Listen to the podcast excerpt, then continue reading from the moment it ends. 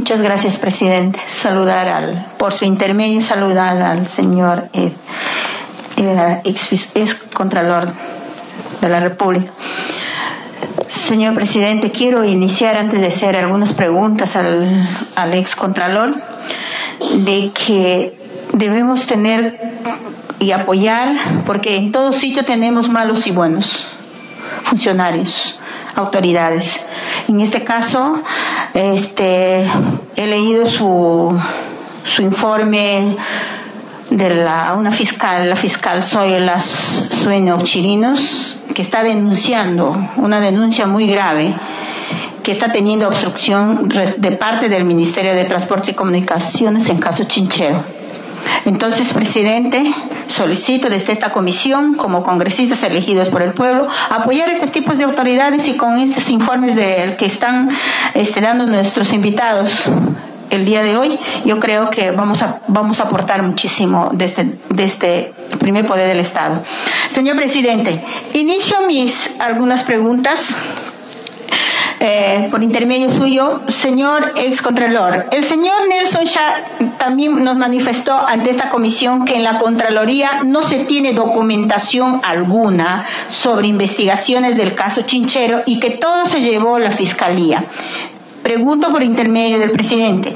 ¿Es cierto que no existiría ningún informe original o copias que se evidencie sus recomendaciones sobre la responsabilidad penal del señor, el ciudadano Vizcarra, Martín Vizcarra, que nos acaba de informar? Es decir, nos dio a entender que él desconoce sobre lo que se ha realizado a nivel de la Contraloría. Sería mi primera pregunta, señor presidente, si es pregunta y respuesta. ¿O sigo con mis preguntas? ¿Sí? ¿Está notando, señor, por intermedio, presidente? Sí, ya. La siguiente pregunta, señor excontralor. En atención a las evidencias que acabamos nuevamente de ver y de escuchar, ¿qué acciones o investigaciones actuó desde su gestión como contralor en ese entonces? Señor excontralor, con su experiencia técnica de control y auditoría, ¿cree usted que es viable la construcción del aeropuerto Chinchero? Pregunto esto en razón de que el día domingo 14 de septiembre de 2019 un medio de comunicación Cuarto Poder informó a través de un reportaje que este proyecto sería inviable técnicamente. Otra pregunta, por su intermedio, señor presidente. Decimos que el, ex contralor, este, a él hacerle pregunta, el 11 de septiembre de 2019 estuvo aquí ante esta comisión el contralor actual, Nelson Sharp, y manifestó tajantemente que el caso Chinchero es un caso cerrado. Con su experiencia le pregunto, ¿es un caso cerrado? ¿Es cierto que el caso Chinchero ya está cerrado y que desde la Contraloría no se puede investigar nada? Para culminar, presidente, que si el presupuesto adicional para el 2017 de la Contraloría General de la República estaba condicionado al resultado de la auditoría del caso Chinchero. Otra pregunta por intermedio, presidente, al señor Alarcón. Si el entonces ministro de Transporte, el ciudadano Martín Vizcarra, le pidió alguna sugerencia o recomendación administrativa para sacar adelante la construcción del aeropuerto internacional de Chinchero, Presidente, esas serían mis preguntas, pero quiero alertar, presidente, que usted no estaba, estaba asumiendo el vice, de que hay una grave denuncia, reitero, de la fiscal Zoila Sueños Chilinos, que está, está denunciando que hay obstrucción de parte del Ministerio de de Transportes y Comunicaciones, el caso Chinchero. Y yo creo, presidente, estas personas, y con el permiso de todos, con mucho respeto de todos, estos informes que estamos recibiendo y digo qué pena por nuestro país, da asco estos tipos de personas que están haciendo estas cosas con la plata del pueblo. Gracias, presidente.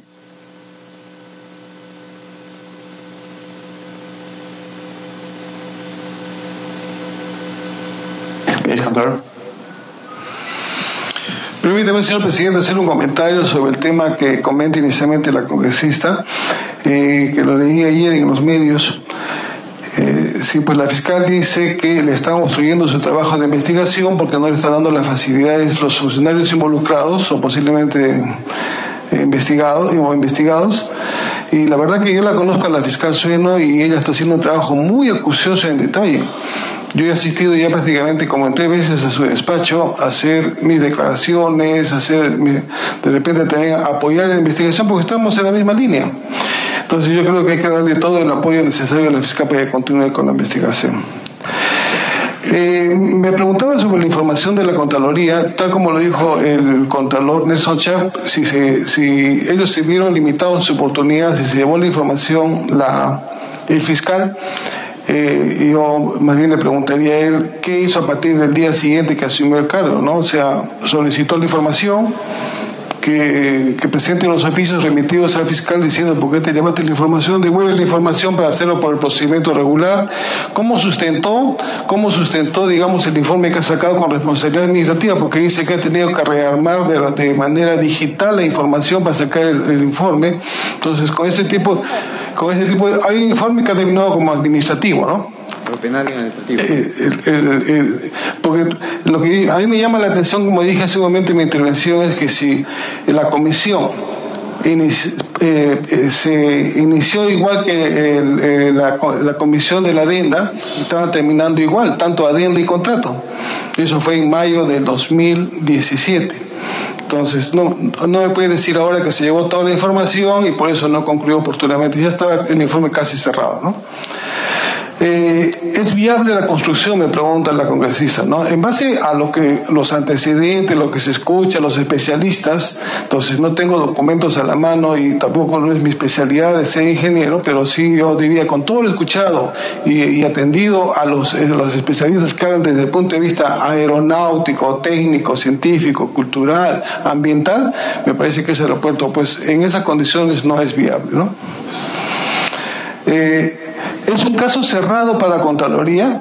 En realidad, lo que de repente ha querido decir el Contralor, que cuando uno hace una auditoría con un objeto, con un objeto que se va a revisar, donde se determina cuál es lo que voy a revisar, eso no se puede volver a auditar. Pero sí creo que en estas condiciones, yo particularmente ahorita pensando qué, qué auditoría yo haría. Entonces, si se, se ha hecho una auditoría al contrato, se ha hecho una auditoría a la adenda, ¿por qué no hacemos una auditoría a las condiciones, a las condiciones que nos ha puesto la decisión de resolver el contrato unilateralmente, eh, el contrato y nos ha puesto condiciones eh, desfavorables ante el CIAD?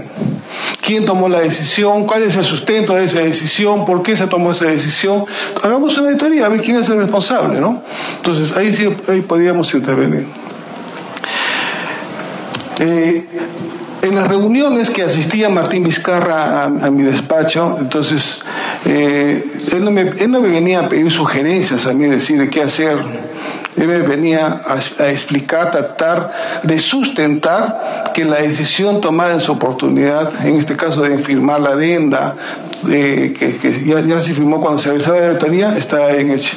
Y siempre, tanto las visitas del ex ministro de Transportes y la señora Molinelli como ex viceministra, entonces ha sido en esa línea.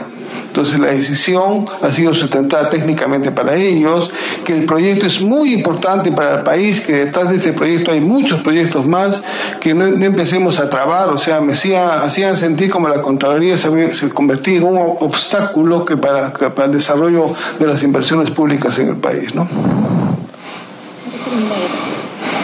Eh, ¿Pregunta adicional? Para terminar, quiero y que quede en acta esto, presidente. Usted sabe, presidente, el que venimos investigando desde acá del Congreso y siempre cuando investigamos y tocamos carne, tocamos poder, siempre tenemos amenazas. No solamente nosotros, sino la familia, el equipo que nos acompaña. Ya con experiencia, y quiero hacerle esta pregunta, y si quiera nos responde el, ex excontralor. ¿Usted tiene amenazas, señor excontralor, por estas denuncias del caso, del caso Chinchero? Y también terminar diciendo, presidente, yo solamente una recomendación. Cuide usted esos documentos y cuídese usted su vida y de su familia, porque está tocando carnes y el poder, la corrupción y los corruptos están que se mueven para seguir chupando como zancudo al pueblo peruano. Gracias, presidente.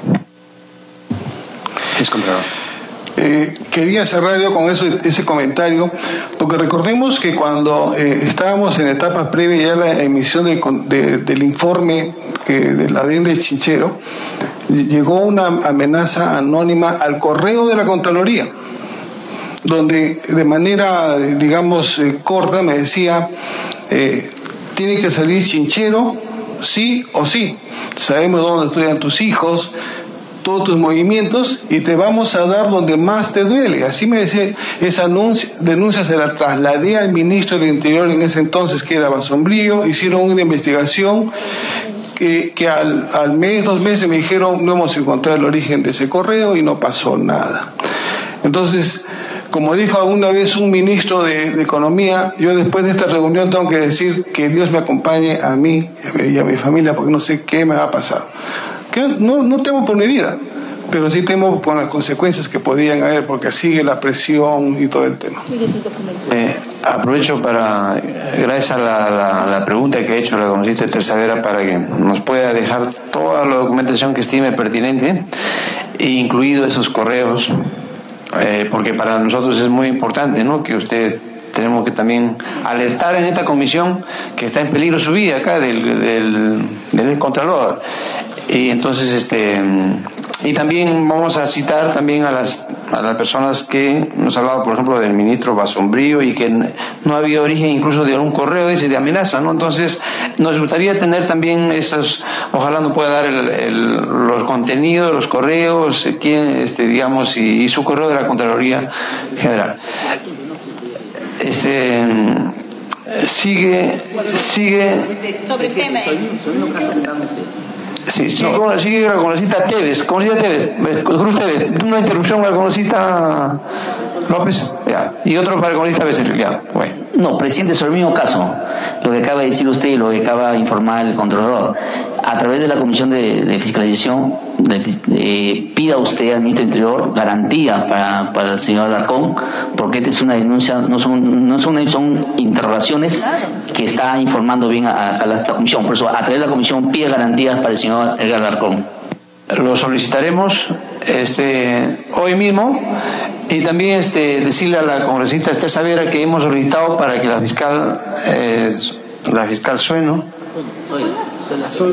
Soy Sueno venga a declarar aquí también a esta comisión en relación a los temas nuevos que ha encontrado, ¿no? que son temas, tema de la adenda que estaba en esa computadora, el tema, eh, digamos, de la, de la CAF y las preguntas que estaban antes de que venga acá la interpelación del expresidente Vicara. Entonces, y, entonces y, nos ha contestado de que hay que tramitarlo a, través de la fiscal de la Nación. Entonces, ya hemos enviado ya a la fiscal de la Nación para que facilite y venga acá a esta comisión. En relación con lo que usted dice que, es, que el MTC no, no, no apoya en esta investigación, tenemos conocimiento de que lo que pasa es que los funcionarios del MTC no están asistiendo a, ahí este, a, las citaciones de esta fiscal y prácticamente es una mm, presunta obstaculización a la, a, la, a la justicia. ¿no? Entonces esto también que escuche el Ministerio Público y haremos eh, la reiteración en cuanto para que pueda venir acá también la fiscal para y, nos ha dicho que ha hecho un trabajo muy importante en el tiempo que estuvo de, excontralor eh, en funciones. ¿eh? Entonces, el siguiente interrupción para el